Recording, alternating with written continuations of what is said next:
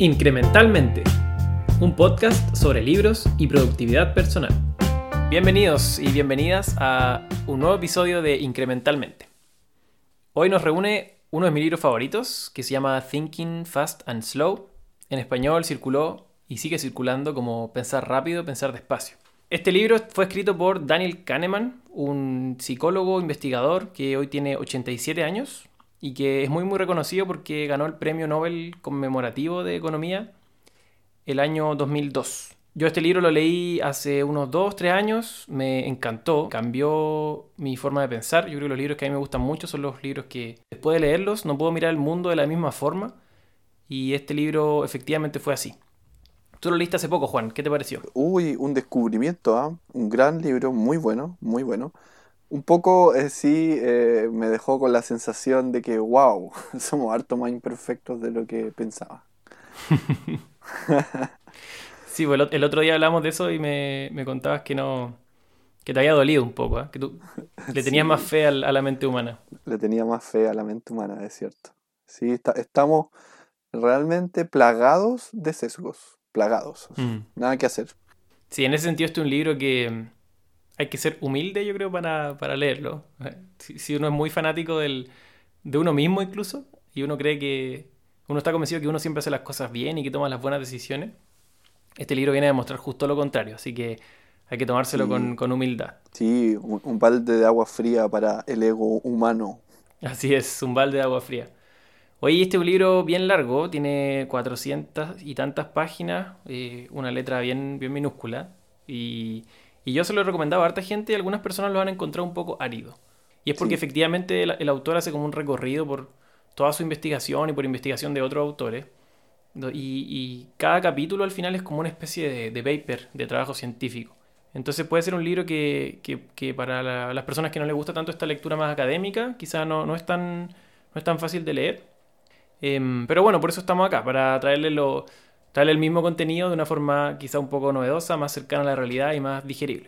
El libro hace un repaso por distintos tipos de sesgo, habla también un, poco acerca de la felicidad, la memoria, cómo recordamos, cómo decidimos, cómo percibimos. ¿Será como, no sé, una especie de manual del ser humano?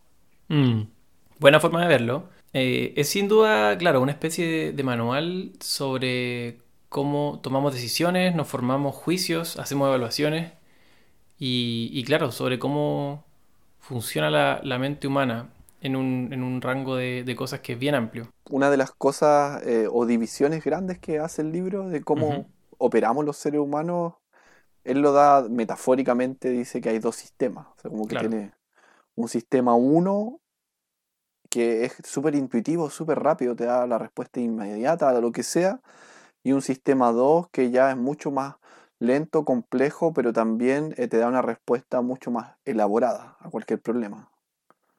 Claro, claro, y de ahí vienen em, estas dos distinciones que aparecen en el, en el, título del libro, ¿cierto? Pensar rápido, pensar despacio, se refiere a este sistema 1 o y sistema 2, que son como dos modos de procesamiento que tiene nuestro cerebro en todo caso, Kahneman es bien insistente que esta es como una imagen que, metafórica que él hace para explicar cómo funciona el cerebro, pero en verdad no es que tengamos dos sistemas. No es que los sistemas estén ahí, sino que nuestro cerebro funciona de dos formas que son bien distintas. Y efectivamente está el, sistema 1, que es eh, el que se asocia a las actividades rápidas, intuitivas, eh, que algunos llaman inconscientes o subconscientes, esos reflejos que no nos damos cuenta y que al final gobiernan nuestro día a día en gran parte. Y está el sistema 2, que es el, el yo que uno asocia con el yo, eh, el yo que reflexiona, que enfrenta problemas difíciles, que hace cálculos matemáticos, que toma decisiones complejas, pero siempre informado por las cosas que le va diciendo el sistema 1. y en estas interacciones donde ocurren muchos de los sesgos y de los fenómenos interesantes que nos cuenta Kahneman, que es cuando el sistema 1 eh, se forma ideas rápidas, e ideas intuitivas, y se las va traspasando al sistema 2, y muchas veces el sistema 2 que generalmente flojo, que busca ahorrarse energía, em, toma decisiones en base a, esa información que muchas veces está errónea o sesgada. Y de, ahí aparecen estos sesgos de los que nos habla Kahneman. Yo, creo que este libro es bueno para toda persona, bueno, en realidad para toda persona, pero sobre todo personas que trabajen en temas relacionados con comunicación, con marketing, mm. personas que tengan especial relación con la elaboración de mensajes. Mm. Yo creo que para ellos es súper relevante lo que sale acá porque te, explica cómo interpretamos tal o cual tipo de mensaje según cómo esté incluso redactado o hasta la fuente. Así que yo creo que las personas que tienen que ver con comunicaciones, eh, importante que es un libro relevante, pero también eh, las personas que están en roles donde toman muchas decisiones, decisiones importantes, eh, también este libro te da mucha luz acerca de los errores que cometemos al tomar decisiones. Sí, estoy súper de acuerdo. Y ahí eh, el, libro tiene una parte interesante que, mm, o sea, está escrito de una forma interesante en la que al final de cada capítulo aparecen como tres, eh, se llaman como conversaciones o, ideas, que son como, como frases coloquiales en las cuales uno podría aplicar las ideas del capítulo que recién terminó. Entonces esa parte como que ayuda a hacerlo un poco más, más aplicable. Y efectivamente yo creo que cualquier persona que tome decisiones que importen eh, le haría bien leer este libro, eh, porque explica tantas de las miles de formas que hay para meter la pata cuando uno está tomando una decisión y más encima está creyendo que lo hace bien. Así es. Oye, y ahí, bueno, antes quizás de entrar en materia, te, te, pregunto, tú ahora que terminaste el libro hace poco, Juan, ¿sentiste que que cambió alguna cosa en qué haces en tu trabajo? Siento que soy más consciente de, cómo muchas veces uno está contaminado eh, por pequeñas percepciones o pequeñas experiencias que no necesariamente van a explicar una decisión o un fenómeno o una persona. O sea, ¿Ya? me quedé con un montón de ideas, la verdad, muchas ideas, y, y que creo que van a influenciar la forma en la que a veces pienso o tomo ciertas decisiones o, discuto ciertos temas. Mm. De repente creo que eh, en el trabajo eh, a veces tendemos a caer en todas las trampas que vamos a pasar a, explicar ahora. Seguro, seguro. ¿Y, qué te pasó a ti cuando lo leíste? Yo lo leí cuando estaba terminando de estudiar y creo que, claro, me pasó algo parecido. Eh, empecé a ser mucho menos certero de, de las cosas que pensaba y de hecho yo creo que de ahí en adelante, también con otros libros que fui leyendo, cada vez creo que la opción por defecto, lo más probable es que yo siempre esté equivocado. Como que me, e, estos libros me han enseñado a pensar en eso al final, que, lo más probable es que uno, como la hipótesis nula, como se dice en estadística, es que uno esté equivocado eh, y que es mejor reunir suficiente evidencia para convencerse que, que uno está en lo correcto. Eso en general. Entonces yo tiendo a pensar ahora que, generalmente cuando, cuando tengo una opinión es que lo más probable es que, es que esté equivocado, que esté influenciado por elementos que, no corresponden, etc. Sí, e, en el fondo es como no confíes ciegamente en tu primera impresión o en tu intuición y eh, aférrate un poco más a los datos, que creo que tiene harto que ver con esos libros. Mm, sí, sí. Bueno, como les comentamos, la idea no es eh, aquí resumir 100% del libro porque estaríamos varias horas, eh, sino contarles algunas de las ideas que más nos llamaron la atención, que más nos parecen útiles eh, y que más pueden resultar también interesantes para, quienes nos escuchan. Así que yo quiero partir trayendo una idea sobre la mesa que es un, fenómeno, un sesgo, como lo llama Kahneman, que es el sesgo de disponibilidad.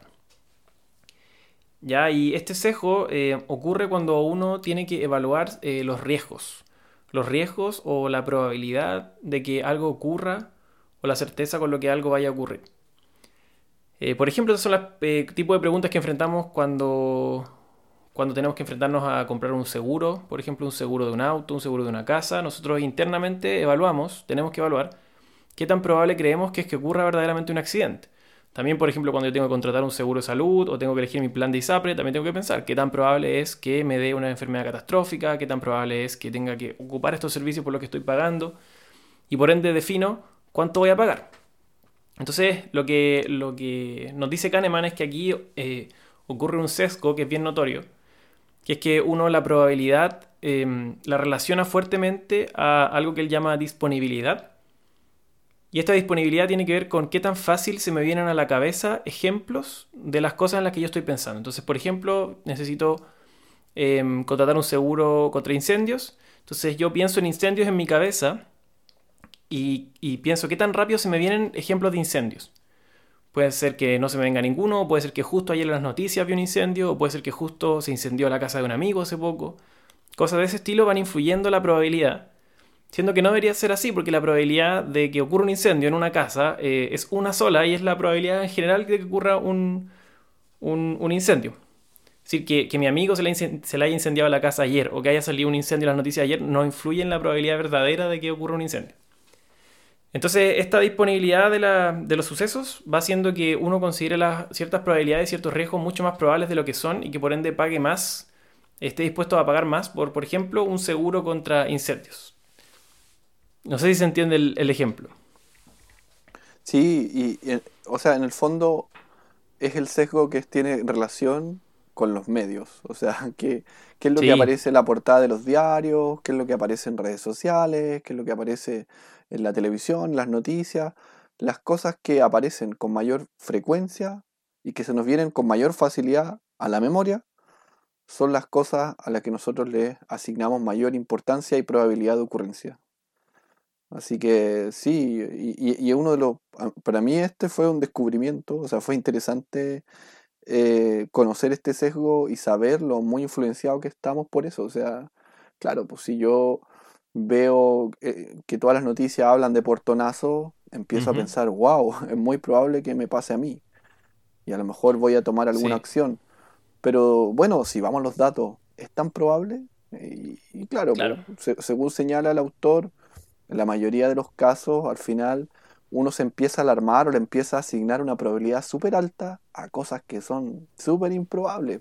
Por ejemplo, los ataques terroristas. Eh, el terrorismo, por definición, es algo que en general busca llamar la atención, eh, busca causar temor, pero realmente, en general, la probabilidad de que justo a ti te toque es bajísima. Entonces, el, el, autor cuenta, recuerdo en una sección del libro, que él mismo estudiando estas cosas, pese a que él estudia todo el día este tipo de, temas, él mismo era víctima de este sesgo porque él estaba en un país donde habitualmente hay ataques terroristas, entonces cuando él conducía evitaba acercarse, por ejemplo, a los buses. Claro. Porque en algún minuto vio las noticias que explotó un bus, entonces él tomaba otra pista para no pasar por al lado de un bus. Pero luego, si él ve la data, se da cuenta que la probabilidad de que eso ocurra es bajísima y de repente por evitar algo de muy dudosa o baja probabilidad te puedes incluso meter en un lío mayor. Claro. No, y, seguramente la, probabilidad de, morir en un accidente de tránsito eh, de ser más alta que la, que la de ese accidente terrorista. Entonces al final el solo hecho de manejar ya era más riesgoso que, pasar cerca de un bus. Y, eso pasa mucho. Yo, yo, me acuerdo que mm, Hace un tiempo escribí en, mi blog un artículo sobre esto que, se los puedo dejar ahí en las notas y, también hacía un ejercicio parecido en el que comparaba la, cantidad de suicidios, homicidios y accidentes de tránsito en, Chile. Em, y uno siempre tiende a pensar que, son más como los homicidios o los accidentes de tránsito. Y en verdad en Chile son mayor, es mayor la cantidad de suicidios año a año. Eh, y esto pasa porque, claro, los suicidios no salen tanto en las noticias, eh, quizás con, con justa razón.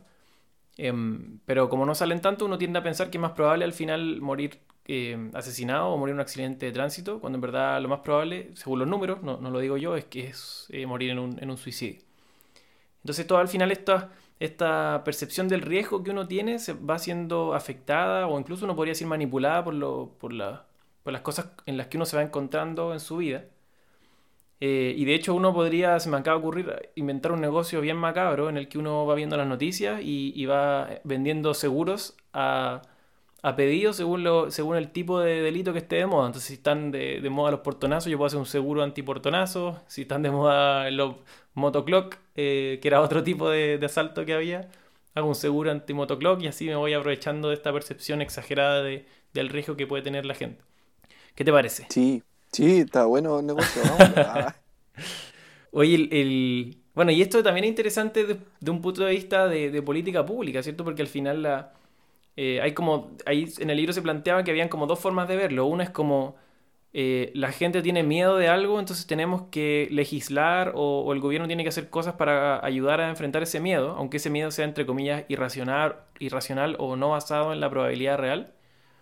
Y la otra forma de verlo es como es pensar que no, que, la probabilidad manda, que los expertos mandan y que por ende no hay que desperdiciar plata en cosas que son poco probables. Por ejemplo, no sé, también dan el ejemplo creo de la, de la, de la gente atacada por tiburones en las playas de, Estados Unidos, que es algo que pasa muy, muy, muy poco, pero a la gente le da mucho miedo, entonces se invierte plata en, en supuestamente proteger contra este tipo de cosas que en verdad nunca pasa. Definitivamente este sesgo y muchos de los que vamos a ver nos llaman a buscar y, a apoyar nuestras decisiones, nuestras percepciones en datos.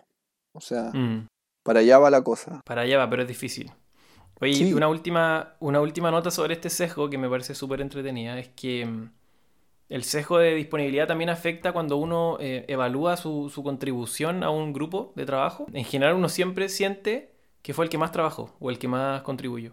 Y eso es porque uno tiene disponible la evidencia sobre su propio trabajo. Entonces, daban ejemplos de experimentos donde evaluaban a cada persona le hacían, le, preguntaban qué porcentaje del, trabajo había aportado y, después sumaban todo y sumaban, no sé, 200% o 500%, o sea, nunca sumaba 100.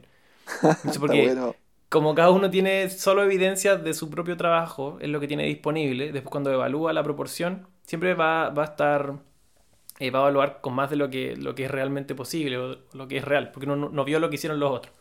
Entonces ahí también un llamado de atención para recordar que por mucho que uno siempre sienta que, o muchas veces sienta que se lleva todo el trabajo, en verdad no es tan así. Está bueno, eso está buenísimo.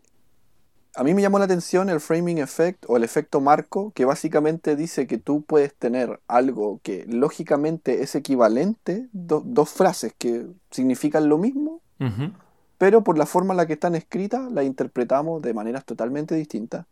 Y me llamó mucho la atención porque personas tan preparadas como por ejemplo un médico, un doctor, eh, caía en esto. Eh, por ejemplo, un doctor se hacían experimentos y le pasaban un medicamento y le decían, mira, este medicamento eh, tiene un 90% de mortalidad.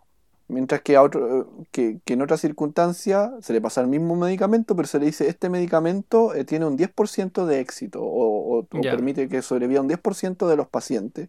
Ambos frases son equivalentes. Sin embargo, eh, cuando se dice que el medicamento permite que el 10% de las personas sobreviva, es más probable que tome la decisión de utilizar el, medicamento, versus si se le dice que el 90% de las personas que toman el medicamento no sobrevive. Pese a que ambas cosas son exactamente lo mismo.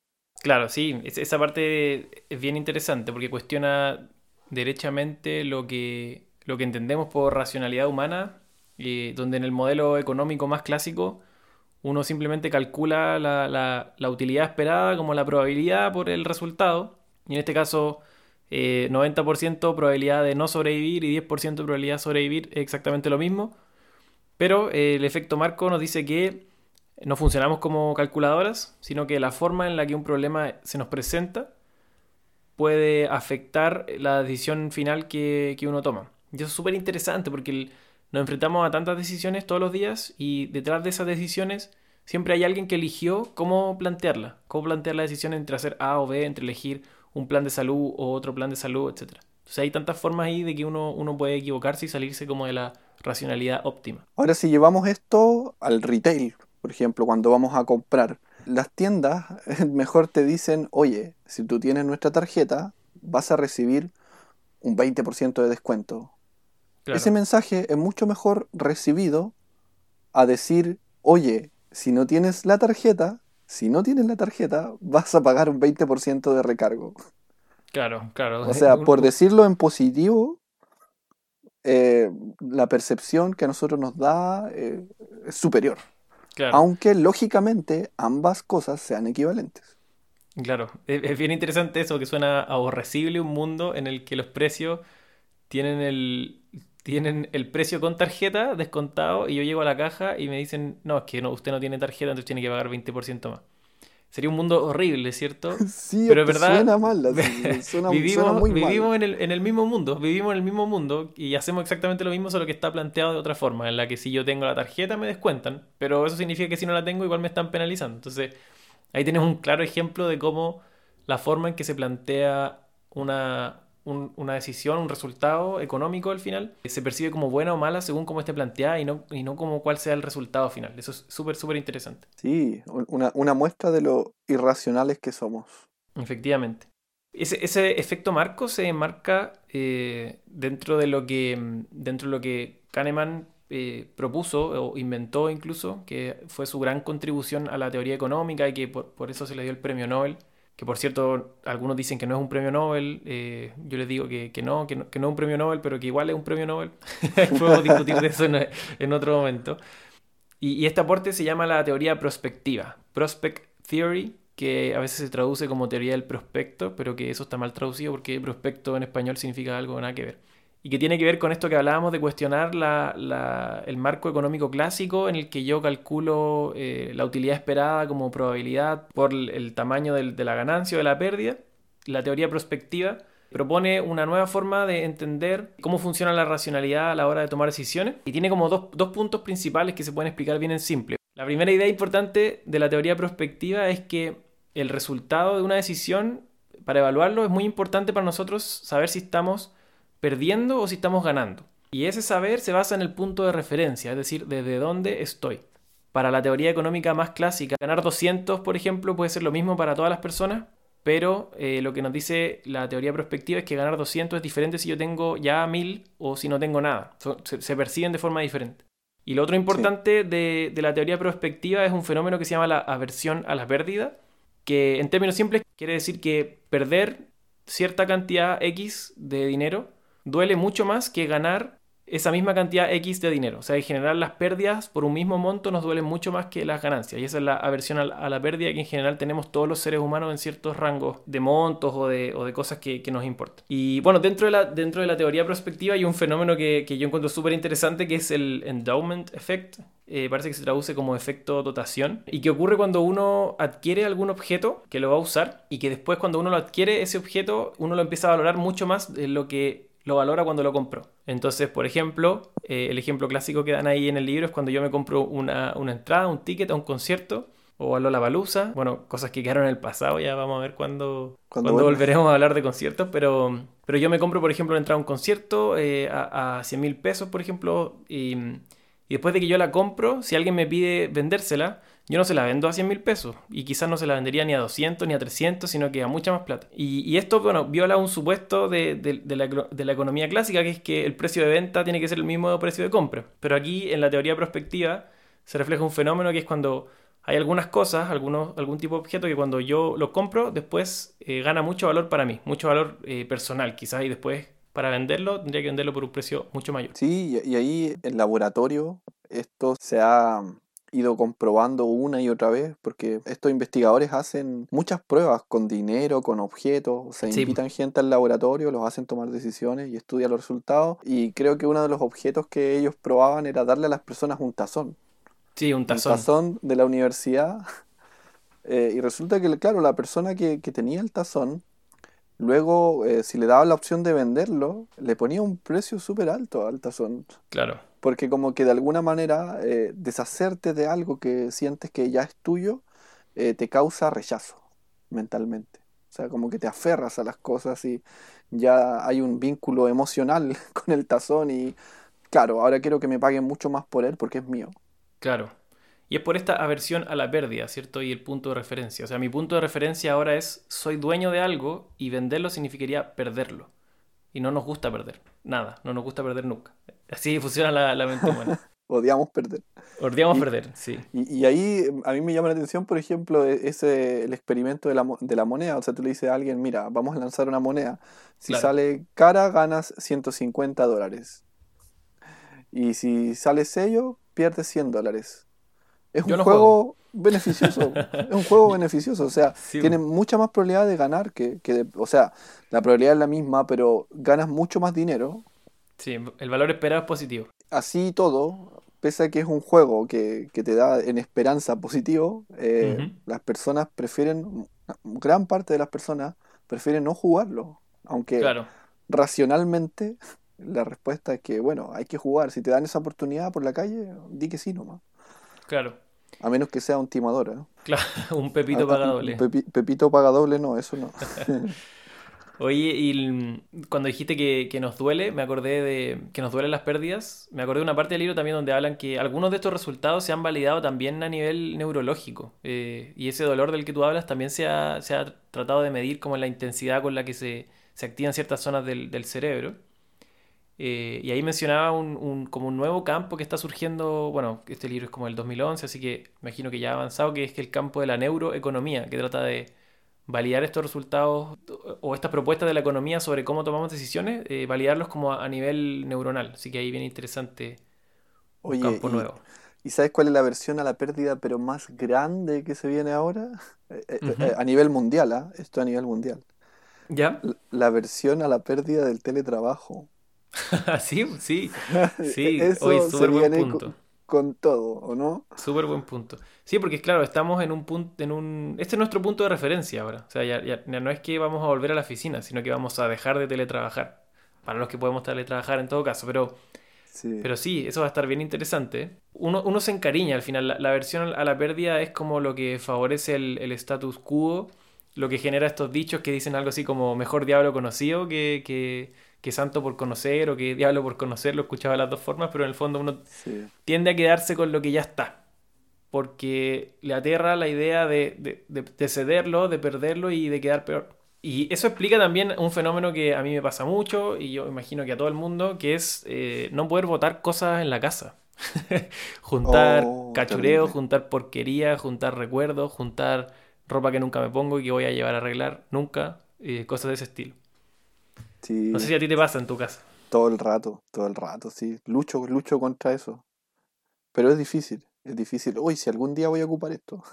Sí. Me va a servir así en alguna situación muy improbable. Eso, eso es pura y dura aversión a la, a la pérdida. Ahí, bueno, están todas las corrientes del minimalismo. Si a alguien le interesa y necesita botar cosas en su casa, yo le recomiendo un libro que se llama Goodbye Things, así como Adiós Cosas, que lo escribió un japonés, minimalista así extremo, que vive como en un departamento de 15 metros cuadrados con tiene como 10 posesiones. tiene como 10 objetos y con eso hace su vida. Y ahí cuenta su... Oh. Era una persona que antes vivía con miles de cachureos, miles de cosas y, se fue al, minimalismo extremo y cuenta como su viaje. Un libro bien, bien interesante. Hoy hablando de eso mismo, no puedo dejar de nombrar al gran Paul Erdos. Un matemático eh, que casi todo lo que él tenía caía como en una cajita de zapatos. Mm. Entonces dicen que es uno de los matemáticos más prolíficos, porque tenía tan pocas cosas que vivía en la casa de otros matemáticos, sigue viajando de un lugar a otro y haciendo muchos papers. Y, hizo tanto para las matemáticas que hay algo que se conoce como el número de Erdos. ¿Ya? Eh, que es que, qué tan alejado estás en cuanto a referencias de un paper de Erdos o algo así. Ah. otro, otro. Qué buena. Otro dato rosa. Sí, otro minimalista. Y ahora otra cosa que encontré interesante, un ejemplo que dio, eh, es, explicaba el autor de que nosotros llevamos cuentas en nuestra mente, cuentas de ganancias y de pérdidas, como distintas cuentas. ¿Ya? Entonces aquí hay un experimento interesante. Supón que tú vas al cine, compraste una entrada que costaba 10 dólares, llegaste al cine y se te perdió la entrada. Entonces la pregunta es, ¿compras la entrada o no? Mm. Y ahí decía que gran parte de las personas prefiere no comprar la entrada, porque en su mente lleva una cuenta mental cine o entretención, y claro, quizás pagar más de 10 dólares por ir al cine le parece excesivo, entonces no compra la entrada. Sin embargo, podemos hacer el siguiente experimento, no tenemos la entrada, pero vamos a ir a comprar la entrada al cine, llegamos al cine y se nos perdieron 10 dólares. Ya. En vez de que se nos perdió la entrada, se nos perdió el dinero para comprar la entrada, en equivalente. Pero en esta situación la gente sí compra la entrada. Claro, porque... que monetariamente es equivalente. Es equivalente, pero no lo he gastado, ¿cierto? Claro. Claro. Eh, no, no, lo he gastado. También lo encontré como súper interesante. Sí, está bueno, está bueno. También me gustó mucho, bueno, que, que, ya lo he visto en, muchos, en muchas fuentes, es más conocido este sesgo, que es el del anclaje. Eh, para quienes no lo conocen, el sesgo de anclaje dice que en una situación de incertidumbre, tú te anclas al primer número que pasó frente a ti. Incluso puede ser el número de una ruleta. Y aquí hay un experimento muy interesante. Eh, se llevó a un montón de personas al laboratorio y se les pidió estimar el porcentaje de países africanos que son miembros de la ONU. O sea, claramente algo que uno no tiene idea, ¿cierto? Pero lo que se hizo fue que estas personas giren una ruleta con números del 1 al 100 antes de responder. Entonces, según el número de la ruleta que salía, si salía un número alto en la ruleta, las personas estimaban que un alto porcentaje de los países africanos están en la ONU. Claro. Si el número salía bajo, estimaban un porcentaje bajo. Entonces, el sesgo de anclaje lo que hace es que nos aferremos irracionalmente a cualquier valor. Y esto, eh, ¿qué, ¿por qué es importante esto? Bueno, esto es importante para la gente que trabaja en negocios, que hace negocios. Mm. Eh, está la creencia o el mito de que el que habla primero tiene desventaja porque está revelando información, ¿cierto? Es una forma de verlo. Pero según eh, el sesgo de anclaje, en realidad es al contrario. En una negociación, el que habló primero rayó la cancha y Claro. probablemente la respuesta que venga de vuelta va a estar influenciada por este primer valor. Entonces, el que habló primero tiene una ventaja por sobre el que habló después, debido al sesgo de anclaje. Sí, sí, súper interesante eso. Uno, uno, las decisiones se ven afectadas por cosas que están ahí, que en el caso de la ruleta, por ejemplo, es literalmente azar. O sea, todo el mundo sabe que una rule- ruleta da un resultado al azar que no debería tener, estar relacionado con nada más en el mundo. Incluso así la gente se veía afectada por el número de la ruleta, lo usaba para tomar otra decisión que no tiene nada que ver. Y, el sesgo de anclaje, claro, tiene hartas aplicaciones útiles. Está esta que, que mencionas tú, Juan, en negociación, que uno puede dar una... El que pone la primera cifra sobre la mesa seguramente eh, va a salir ganando porque el resto de ajustes o acomodaciones o, o negociaciones que se hagan van a ser sobre esa cifra, van a ser más o menos del- de lo primero que se dijo. Entonces, ahí Kahneman dice que uno efectivamente si está, tratando- si está negociando en, en algo que donde lo que, lo que más importa es el monto, que uno debería tratar de dar el- la primera la primera cifra y que si al revés a uno le pasa que si uno está negociando y le dan la primera cifra y la primera cifra es claramente algo que, que no tiene ningún sentido, o sea, es como decimos en Chile, el tejo lo tiraron muy muy pasado, eh, lo que uno tiene que hacer ahí es decir, no, eh, yo con, esa, con ese monto sobre la mesa no voy a negociar. Me parece que es absurdo y, y- y te pido hacer otra oferta y desde ahí ne- podemos negociar. Y, y eso lo hace, dice que es una buena forma de evitar el, el sesgo de anclaje cuando, cuando nos tiraron un ancla muy pesada en el fondo, como para tratar de, de combatirlo. Es como resetear. Sí, exactamente, es partir de cero. Y otra aplicación interesante que me acuerdo es como con el...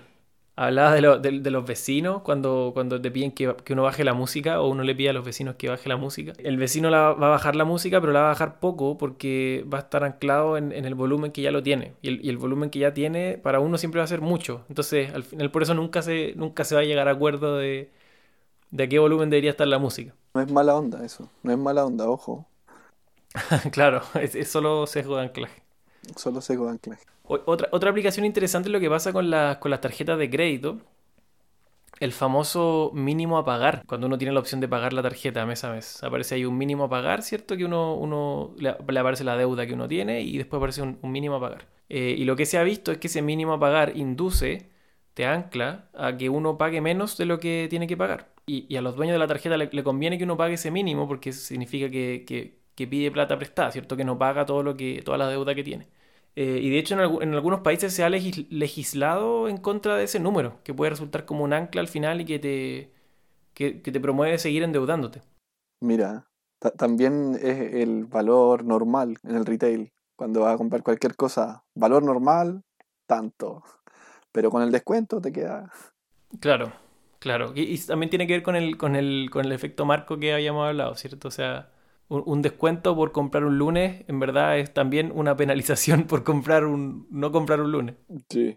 Otra de las ideas que me parecieron muy interesantes y útiles de este libro es un capítulo en el que se, se discute sobre la, la diferencia entre la, la predicción clínica y la predicción estadística. La predicción clínica o la predicción experta es cuando un experto eh, evalúa una, una situación y hace una predicción sobre el futuro. Y hay miles de millones de ejemplos que pueden ir desde un experto en vinos que predice el valor de un vino en 10 años más, o un, un psiquiatra experto que, que trata de predecir el bienestar de una persona en los próximos 10 años, o un reclutador de, de una empresa que trata de predecir qué tan buen jefe o qué tan buen gerente va a ser este nuevo gerente que vamos a contratar, etc. Entonces ahí eh, Kahneman nos cuenta la historia de un libro que él leyó hace muchos, muchos años de, otro psicólogo que se llama Paul Mill eh, y Paul Mill eh, lo odiaba a mucha gente porque él en, su, en sus investigaciones mostraba que la mayoría de las veces la predicción estadística, que era una predicción basada en hacer una fórmula, una evaluación mediante fórmulas, generalmente le ganaba a la predicción clínica. Entonces, eh, bueno, obviamente a los humanos no nos gusta reconocer que una simple fórmula puede tener la razón, así que no era muy popular este Paul Mill, pero a Daniel Kahneman le gustaba mucho. Y Kahneman nos cuenta una historia bien interesante de cuando él eh, vivía en Israel, era el año 1955. Kahneman, joven Kahneman, recién egresado de su grado en psicología, estaba haciendo el servicio militar. Y en esos años él era el único psicólogo que había en todo el servicio militar, entonces lo pusieron a cargo de las entrevistas. Estas entrevistas eran para determinar a qué rama del ejército se iban a asignar los reclutas. Y resulta que las entrevistas funcionaban muy mal, no, no servían básicamente para, para, nada. Entonces a él como joven psicólogo le encargaron mejorar el protocolo de entrevistas. Y él lo que hizo es que generó una pauta en la que se evaluaban distintas características de estos candidatos a soldados y les dio la instrucción a, a las personas que hacían la entrevista de que evaluaran cada una de las características una a una haciendo ciertas preguntas y que no se desviaran de esa pauta, que no trataran de indagar en las cualidades mentales ni en la psicología de cada candidato, sino que se, que se restringieran a hacer las preguntas que aparecían ahí y evaluar cada una de las, de las características que ahí aparecían del, del 1 al 5. Y bueno, pasaron los meses y resulta que le fue bastante bien, aunque las personas que entrevistaban estaban bien, bien enojados con, con Kahneman porque a ellos les gustaba hacer la entrevista a su pinta, pero, pero no, no funcionaba mucho. En el fondo, separar las distintas dimensiones. Claro, claro. esta, esta, esta idea es que uno cuando evalúa a un, a un, candidato tiende a quedarse con la primera impresión o hace una evaluación general que en verdad está sesgada por, por otras cosas, como por qué tan bien me cae la persona o, muchas veces que también confundimos el atractivo físico, por ejemplo, con, con, la, con otras cualidades como la inteligencia, el liderazgo, etc. Entonces ahí él nos recomienda que cuando tengamos que hacer este tipo de entrevistas, por ejemplo, para seleccionar candidatos, eh, nos conviene hacer un protocolo, una especie de pauta donde definamos qué vamos a evaluar, cómo lo vamos a evaluar y, ser disciplinado para mantenerse evaluando esas cosas. Porque si no, uno tiende a hacer una evaluación general en la que si me cae bien es un buen candidato y si me cae mal es un mal candidato. Oye, y, previo a esa evaluación eh, por dimensiones, eh, recuerdo que él contaba que probó otra cosa que no le dio resultado. Porque él estaba buscando a personas que tengan aptitudes de liderazgo para que los, los asciendan, digamos. Entonces los hacía mover, si mal no recuerdo, un tronco y colocaba grupos, ponte un grupo de cinco personas a mover un tronco y eh, observaban a estas personas mientras movían el tronco, eh, observaban a ver qué rol adoptaba cada uno, si uno tendía a corregir a los otros o tomaba un rol activo de liderazgo. Entonces, observando, eh, él podía concluir ya, Pedro vi cómo, estaban todos moviendo el tronco y concluyo que eh, Pedro es el que tiene mejor aptitud ahí de, líder, porque lo estuve mirando, analizando su comportamiento, qué sé yo. Pero resultó ser que pese a que yo creo que cualquiera que piense en un experimento de ese tipo, poner a la gente a hacer cosas y observarlos, claro. Eh, uno tendería a pensar que, es un buen predictor. Uno, yo cuando, cuando estaba leyendo yo dije, oh, wow, qué interesante, seguro que le fue muy bien. Y, y, él comenta que no, que le fue pésimo. O sea, por haber visto ese pequeño instante en el que Pedro fue líder mientras movían el tronco, realmente la capacidad de predicción de eso era casi cero, o sea, era muy mala. Y eso pasa mucho en las entrevistas, o sea, tiene una entrevista y puede que alguien en una entrevista, oye, pero realmente sea despampanante, espectacular en la entrevista que duró no sé cuánto, media hora o una hora, lo que sea, eh, pero de pronto eh, simplemente nos estamos llevando por impresiones eh, que no tienen, digamos, ninguna capacidad predictiva sobre las capacidades de la persona. Claro. Entonces él, ahí da un ejemplo de, mira, tienes a dos candidatos, tienes un candidato que tiene un montón de experiencia y a lo mejor la entrevista no brilló y tienes otro candidato que no tiene casi nada de experiencia y brilló en la entrevista. Y muchas veces pasa que se elige al que brilló en la entrevista por sobre eh, toda la evidencia que había de que la persona era capaz. Evidencia previa. Claro. Claro, y, bueno, al final todo lo, o la mayoría de los, de los procesos de reclutamiento en las empresas caen en eso, ¿cierto? En, recopilar evidencia bien anecdótica que al final es difícil em, tener como una evidencia certera de, cómo se va a desempeñar la persona una vez entre a la empresa. No sé si esta idea a ti te, inspiró a hacer algún cambio en el, proceso en que reclutan en tu empresa, Juan. Eh, o sea, mira, yo veo que sí, sin duda me, hace verlo de forma distinta y, quitarle un poquito el, protagonista, el protagonismo que yo veía a la entrevista. Mm. Eh, o sea, yo creo que, y luego de ver todo esto, eh, algo que tiene mucho peso es cosas que la persona haya hecho en su pasado que demuestren mm. Que es buena para hacer tal o cual actividad. Claro. Yo, creo que eso eh, tiene mucho más peso que lo bien que lo hizo en una entrevista.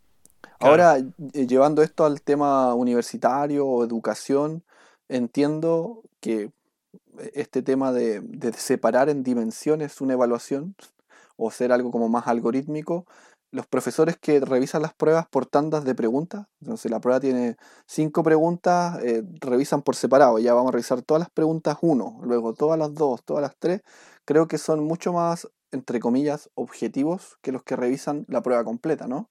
Sí, ese ejemplo da Kahneman, que mm, él mismo había descubierto que él dejaba que, la respuesta de un estudiante a una pregunta influenciara la, nota que le ponía en la segunda pregunta.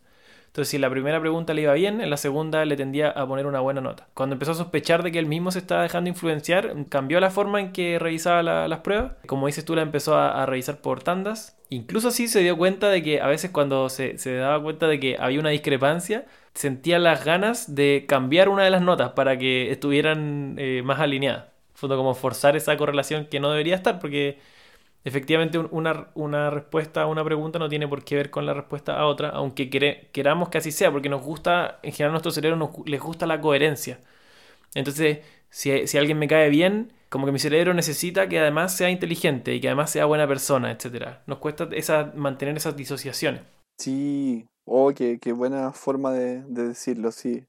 O sea, somos una máquina de generar historias coherentes. Sí, sí, y eso también aparece en una parte importante del libro. Esa necesidad que tenemos de, coherencia y de contar historias que tengan sentido a pesar de que no tenemos casi nada de, evidencia. Y ahí está lo que él mencionaba, what you see is all there is. Sí, sí, sí, sí. todo lo que se lee como... Es todo lo que hay. Ah, que se lee como Wisiati, algo así. Que eso está en la, primera parte del libro, claro. Sí, que en el fondo nosotros tomamos en consideración y le damos mucho peso a lo que vemos. Mm. Pero ignoramos o omitimos todo lo que no vemos. Es como ver un iceberg. Vemos la puntita del iceberg, pero ignoramos todo lo que está bajo el agua. Y eso lo hacemos todo el rato. O sea, él él menciona, eh, por ejemplo, una persona está sentada en un restaurante y ve que alguien toma un sorbo de sopa y hace una mueca rara con la cara. Después mira hacia otro lado y ve que un garzón eh, está hablando con, un, con un comensal que está enojado. Concluye que la sopa es mala.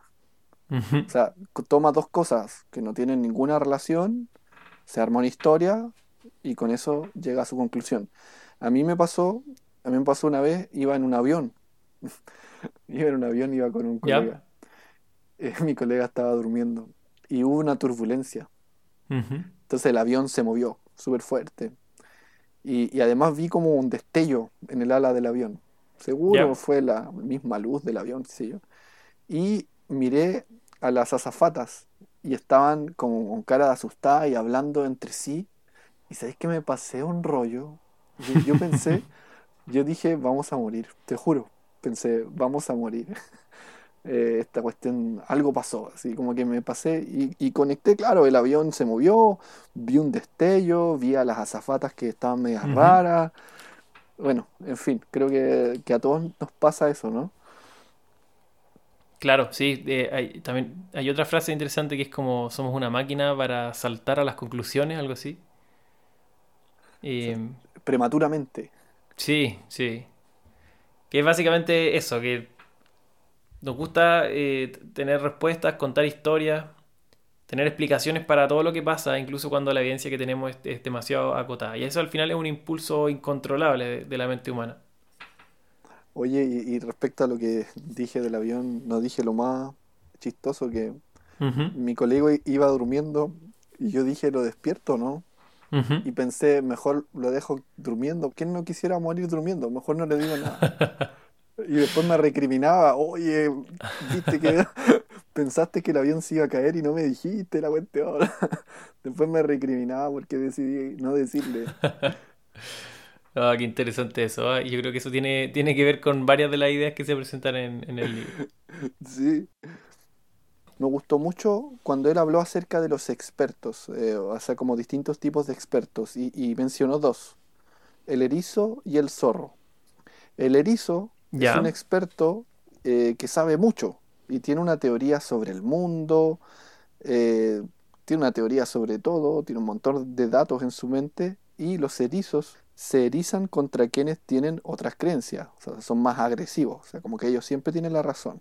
Ese es un tipo de experto. Y el otro es el zorro. El zorro piensa de un modo más complejo, no cree que haya una gran cosa que guíe la marcha de la historia y reconoce que la realidad emerge de las interacciones de muchos agentes, de mucha fuerza, incluido el azar. O sea, no es tan eh, dogmático como el erizo, el zorro. Está más consciente de la complejidad del mundo y quizás no va a ser tan seguro, tan agresivo. Entonces es muy probable que el experto que es más erizo, o sea que es como más cierto seguro y tiene teoría para todo, sea el que salga en la televisión. Ese es el experto que va a salir en la televisión. O si lo llevamos a la ah, medicina, el doctor que vamos a preferir seguro va a ser el que nos va a decir, no, mira, y te va a dar total seguridad del tratamiento y te va a dar porcentaje y va a hablar con, mucha, digamos, como que tuviera una gran capacidad de predicción. Pero, sin embargo, eso eh, es un poco o, bastante, digamos, engañoso, porque cuando se ha hecho que expertos hagan predicciones, eh, ya sea expertos en, no sé, compra y venta de acciones, que traten de predecir un índice, o ya sea expertos en política, que traten de predecir lo que va a suceder ciertos eventos de, política, se ha visto que son peores que el azar. Entonces, ¿qué quiero decir con todo esto? ¿O qué quiere decir el autor? Es que de pronto el experto que duda, que no es tan dogmático, que no es tan seguro, eh, no necesariamente es peor experto que el experto mm. que afirma y que cree tener la razón en todo. Mira qué interesante, no, me acordaba de esa parte. Buen punto. El, otro día escuchaba una, discusión en otro podcast sobre los médicos que no que nunca dan certeza. Como que eso le molestaba a uno de los de, de las personas que hablaba ahí. Pero puesto desde, ese punto de vista, claro, también puede ser algo bueno, ¿cierto? Que, un experto entienda la complejidad de un asunto y como tal no quiera casarse con una respuesta porque sabe que no, no es ético o no es sensato. Sí.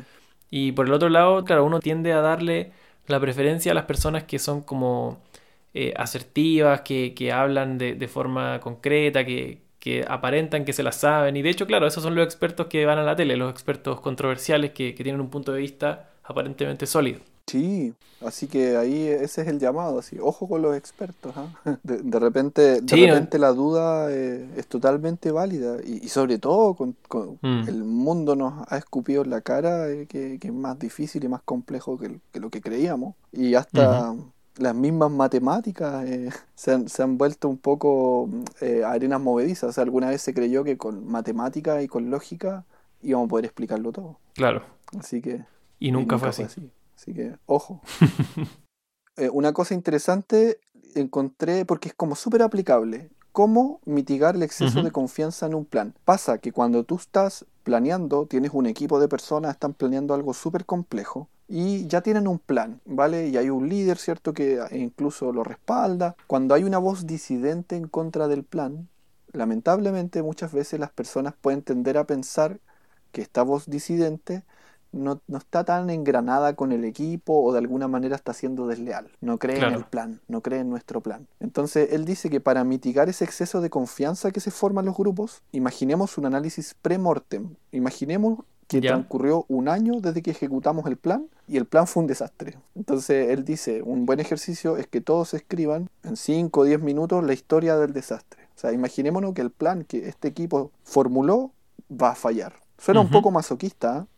Pero es una forma de evitar esta contaminación que ocurre, o sea, que todos estamos sintonizados y con el, la fuerza del equipo y nos aferramos a un plan que es malo. Claro. Es una forma de, darle voz a, a, esos caminos alternativos que a lo mejor son mejores. Sí, está súper bueno. O sea, pensar, hacer el ejercicio de pensar, por muy doloroso que sea y por muy optimista que uno siempre quiera ser, cómo esto podría salir pésimo y darle cabida a esas disidencias, ¿cierto? A, esa, a esas personas quizás un poco más aguafiestas, pero sensatas al mismo tiempo, que, que, hay que poner sobre la mesa que las cosas podrían salir mal. Y de hecho, claro, hay, hay, una sección completa del libro que es sobre esta sobreconfianza o optimismo exagerado que tenemos los humanos muchas veces y que de hecho yo creo que estamos viendo ahora con la pandemia y los países que se están reactivando así como si como si las cosas fueran a salir bien. Bueno, ahí vamos a ver qué va a pasar con, con ese sobreoptimismo, pero pero claro, y creo que eso está en el capítulo, o, está cerca del capítulo de, la falacia de planificación, que es que básicamente todos los planes son exageradamente auspiciosos u optimistas. Y da miles de ejemplos de, proyectos que duran muchos meses o años más de lo que tenían que durar, o que gastan mucho más presupuesto de lo que tenían contemplado, etcétera. Y como que parece que los humanos no, no aprendemos a planificar. Sí, sí, ahí mencionaba que décadas de investigación, por ejemplo, de proyectos de trenes,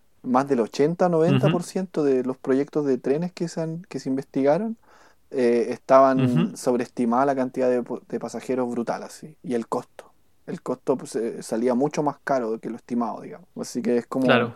Eh, es un sesgo pero muy común y él recomendaba, o sea, cuando tú estás viendo un proyecto, busca proyectos similares y ve los datos. Busca proyectos similares, ve los datos de esos proyectos similares y no creas que porque tú vas a hacer el proyecto eh, va a ser un outlier y va a ser mejor que todo lo que se hizo antes. Claro. Eso es muy típico, uno siempre cree que no, es que aquí sí que lo vamos a hacer bien. Mm, sí. y no nos vamos a equivocar. Sí, a nosotros nos va a salir mucho más rápido o mucho más barato. mucho más rápido. Bueno, y ahí, volvemos a lo que hemos ya mencionado varias veces, ¿cierto? Buscar eh, esta validación externa en los números, en los datos, en las probabilidades base, antes de tomar decisiones. Sí. Dejar de creerse tanto el cuento de que uno se la sabe todas, de que la intuición aquí nos va a llegar muy lejos. Si algo dice este libro es que hay que tener ojo con la intuición. Así es. Bueno, como nosotros, porque íbamos a sacar un capítulo al mes y aquí, y aquí estamos. Falacia de la planificación. Falacia de la Oye, pero es que este libro vale como por tres, pues es muy grande. sí, estamos de acuerdo. Un tema que a mí me encanta del libro es la parte 5, la última parte, que donde Kahneman abandona un poco el tema de la toma de decisiones y de los sesgos, aunque parcialmente, en verdad y nos habla de, otro tema que tiene que ver con la felicidad, con el bienestar em, y con, la percepción que tenemos de nuestra vida en general. Entonces, esta es como otra línea de estudio que, llevó Kahneman, eh, más tirado a, su, a sus últimos o, al, presente más cercano. Y aquí él, nos introduce dos, personajes que, que ojo, son, diferentes al sistema 1 y al sistema 2. Estos dos personajes son el, el yo que experimenta y el yo que recuerda. O sea, cada uno tiene dos yo. Kahneman llega a esta teoría porque se dio cuenta después de varios experimentos que uno cuando piensa en su felicidad la puede interpretar de dos formas o al menos de dos formas distintas. Una tiene que ver con qué tan satisfecho me siento yo con mi vida hacia el pasado, es decir, si a mí me preguntan usted qué tan satisfecho se siente con su vida, eso tiene que ver con el yo que recuerda, porque uno se forma una impresión en base a las cosas que ha vivido. Pero también hay otro tipo de felicidad que tiene que ver con las emociones y con las experiencias que yo siento día a día. Si durante el día yo me siento más feliz que triste, eh, más emocionado que estresado, etc., esas emociones componen un tipo de felicidad que es muy diferente y que es la que vive el, yo que experimenta. Entonces ahí Kahneman nos cuenta varios experimentos interesantes que él hizo, varias travesuras también que, hizo en el laboratorio para, para poder probar que estas dos cosas eran diferentes pero llega a la conclusión de que uno puede tener una vida, por ejemplo, que está llena de momentos alegres, pero igual sentirse eh, infeliz con su vida. O por el otro lado, uno puede tener una vida en la que se siente muy satisfecho, pero que, día a día se siente muy triste o, estresado en general. Entonces, día a día no es una vida tan feliz. Y eso es como, es bien paradójico, porque al final, uno cuando piensa en felicidad, tiene que de alguna forma empezar a pensar también en qué tipo de felicidad está priorizando. Interesantísimo ese análisis que hace Kahneman, interesante lo que, lo que descubre, que en el fondo evaluamos la experiencia, evaluamos la vida por los pics. O sea, si tenemos un pic de felicidad, concluimos que eh, la vida es espectacular o si tenemos un pic de dolor, una experiencia muy mala, como que borramos todo lo bueno. O sea, en el fondo el pic se consume todo lo demás. O sea, tuvimos unas vacaciones maravillosas, pero justo el último día nos pasaron puras cosas malas, las vacaciones fueron malas. Evaluamos por los pics y olvidamos incluso la duración. Sí, efectivamente. Eso, tiene que ver, claro, como con la forma en que estos dos yo eh, interactúan y, lo que muestran los experimentos de Kahneman es que cuando este yo que recuerda eh, hace esta evaluación, esta evaluación se forma en función de, de, como tiene dos tendencias muy claras. Una es que, como dices tú, Juan, el momento peak, el momento más intenso de una experiencia, eh, configura el recuerdo que vamos a tener de esa experiencia al final. Entonces cuando me acuerdo de algo, me acuerdo del momento en que más bien lo pasé o en el que más mal lo pasé, en vez de hacerme como una impresión general de todo lo que pasó. Y lo otro es que nos dice Kahneman es que cuando nos formamos recuerdos también tendemos a ignorar la, duración que tienen los momentos. Sí, se, han hecho experimentos eh, de personas sometiéndolas a dolores soportables, obviamente, y según la forma en la que se presenta la experiencia, las personas pueden decidir, si les dan a elegir entre, no sé, sufrir dos minutos versus sufrir tres minutos, según la manera en la que se configura la experiencia,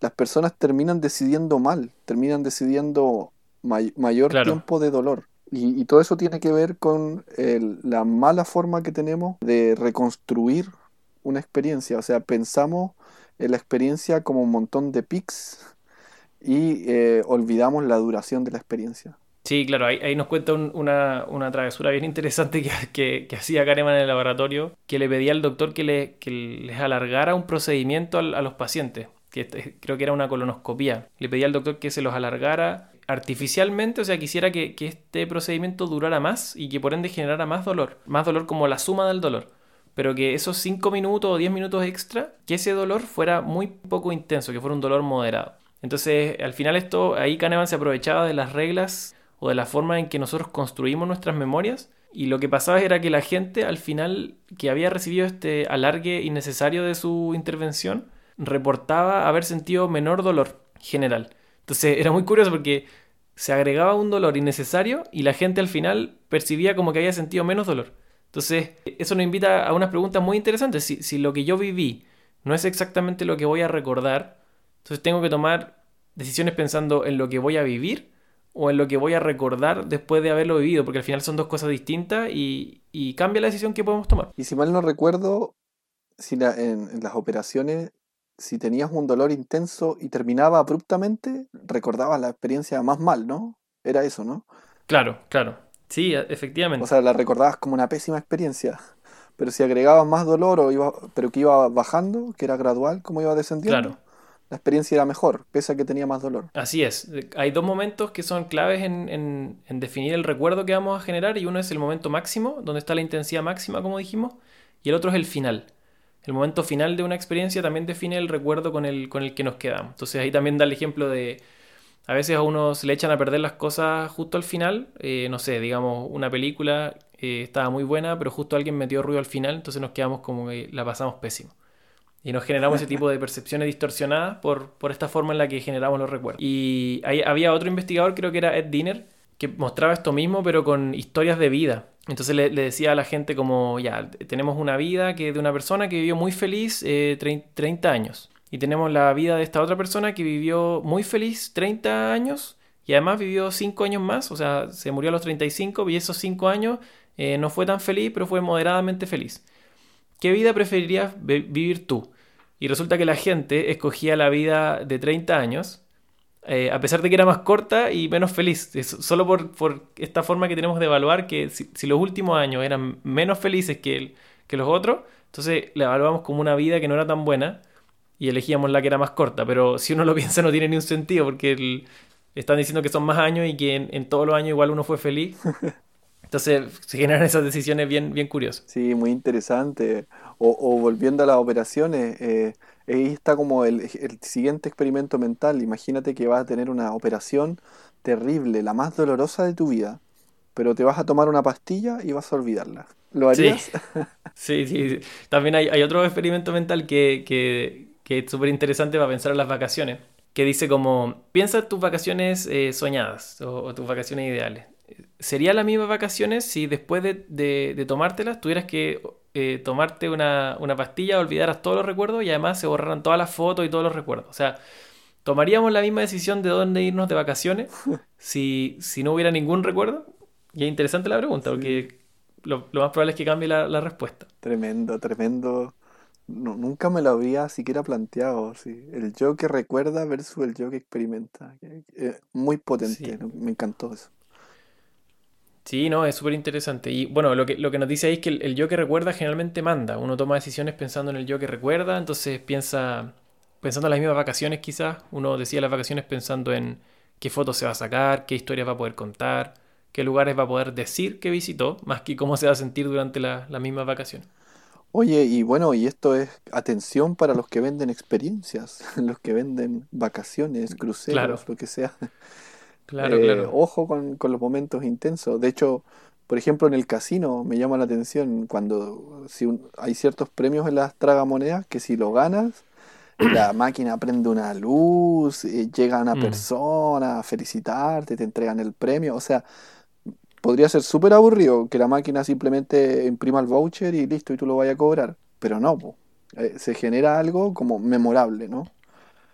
Entonces, yo creo que ojo con, las personas que venden experiencia, o sea, piensen en el cómo hacer que la experiencia sea, sea memorable, piensen en el pic de la experiencia, que eso es lo que va a quedar al final. El, el pic y el final, ojo, también hay sí. pensar en cómo, cómo hacer del, final lo mejor posible. Incluso si, el resto de la experiencia no es tan buena, si el final es muy bueno, también se puede salvar harto. Bueno, yo creo que con esto ya eh, tenemos una idea general del libro, nos paseamos por hartas cositas, pero, ¿saben qué? No vimos todo. O sea, el libro tiene mucho más que ofrecer, tiene mucha más, mucho más, sesgo, mucha más información, un libro completísimo y eh, recomendable, 100%. 100%. Recomendable completamente. Si no, si no les gusta tanto leer, quizás denle una vuelta. Ahí en YouTube también hay varios videos resumen, eh, gente hablando del libro vale mucho, mucho la pena, te cambia la forma de pensar, te cambia la forma de tomar decisiones y, además es que es entretenido, es curioso porque el autor te va contando cómo se fue desarrollando esta, porque al final todo esto era nuevo conocimiento, era una nueva ciencia que estaban haciendo, una nueva disciplina al menos. Él te cuenta ahí su historia, él trabajaba con un colaborador que se llamaba Amos Tversky, que eran bien amigos, te cuenta cómo ellos iban conversando, se le ocurrían las ideas, se iban peleando con otro economista, con otro psicólogo, etc. Así que Súper, súper interesante. Kahneman sacó un libro nuevo este año, hace el mes pasado, en mayo, que se llama Noise. Así que vamos a ver si eso se lo podemos traer, ojalá este año o pronto.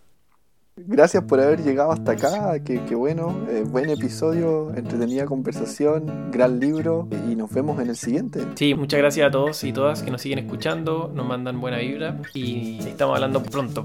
No olviden darle seguir al, al podcast si no lo siguen en Spotify o donde lo escuchan y si pueden recomendárselo a alguien, mucho mejor. Sí, recomiéndelo. Así que muchas gracias por escuchar. Chao. Chao.